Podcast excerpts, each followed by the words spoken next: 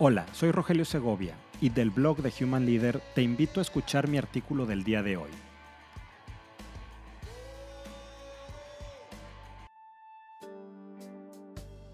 Al menos regresaremos a la oficina, materialistas contra emocionalistas. Hasta hace un par de meses, la conversación versaba en torno a si la oficina abierta, esto es, espacios colaborativos y compartidos, había muerto para dar paso nuevamente a la idea tradicional de la oficina, es decir, espacios con sus cubículos perfectamente alineados de paredes grises y colaboradores aislados de su entorno. Al parecer ya hemos superado esa conversación para centrarnos en una nueva interrogante. ¿Al menos regresaremos a la oficina? Olvidémonos si el regreso es a espacios colaborativos o individuales, o si esas grandes plantas arquitectónicas abiertas se llenarán de mamparas de plexiglas transparente con las áreas de esparcimiento clausurados por letreros y cintillas amarillas. ¿Regresaremos? Depende, depende y depende. ¿Pero de qué depende?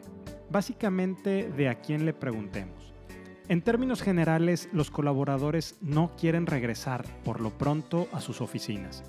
En un sondeo reciente llevado a cabo por la Universidad de Northeastern y publicado por el Wall Street Journal, arrojó que el 80% de las personas que están haciendo home office por primera ocasión quieren continuar con esta modalidad al menos tres días a la semana.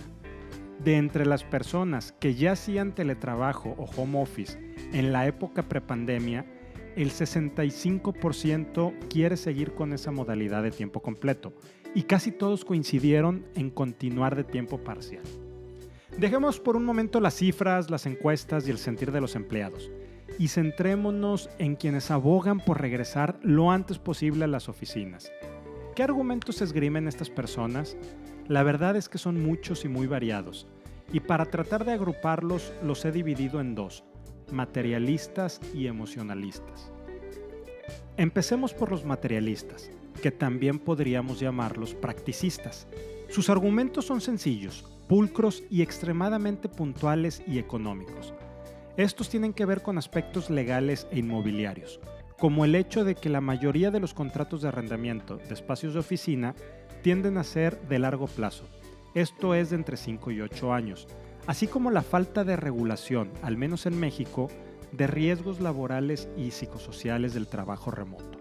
Desde el punto de vista organizacional, los materialistas esgrimen la complejidad de ciertas actividades remotas como lo es la capacitación, contratación e integración de nuevos empleados, el desarrollo profesional de empleados jóvenes, pero principalmente arguyen una aparente baja de productividad laboral.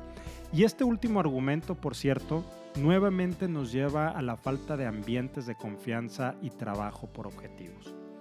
Por el otro lado tenemos a los emocionalistas, cuyos argumentos, igual de válidos e importantes que los anteriores, van también enfocados a la baja de la productividad laboral pero ahora por aspectos más holísticos que abordan el desempeño de los trabajadores por cuestiones biológicas, sociales y mentales con una poderosa premisa. La vida organizacional se basa en las relaciones. Ya que los trabajos se componen de tareas, las organizaciones están formadas por relaciones y las relaciones requieren interacciones continuas y a menudo involuntarias. Y estas relaciones se basan Dicen los emocionalistas en confianza y proximidad física, lo cual es fundamental para fomentar las relaciones de este tipo. ¿Qué me preocupa de todo esto de materialistas y emocionalistas? Dos cosas. Primero que las conclusiones de materialistas y emocionalistas son sumamente frágiles y están basadas en estudios llevados en la época pre-COVID.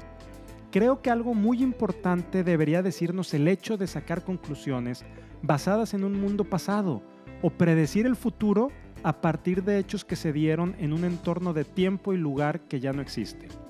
Y segundo, y quizá más importante, es la fuerte resistencia al cambio de estos argumentos. Los humanos somos, sí, seres emocionales, gregarios y acostumbrados a vivir en sociedad, en comunidad. El aislamiento nos afecta, la soledad nos abate. Esto no significa que no podamos encontrar nuevas maneras de interactuar, de ser productivos y de darnos la mano, al menos virtualmente, los unos a los otros. Podemos adaptarnos, podemos evolucionar a una nueva época. Finalmente, y dice Nassim Nicolás Taleb, el pasado no puede usarse para predecir el futuro. Si te gustó este artículo, ayúdame a compartirlo para conectar con muchas más personas. Y si quieres contactarme, escríbeme a rogelio.humanleader.mx. Nos escuchamos la siguiente semana.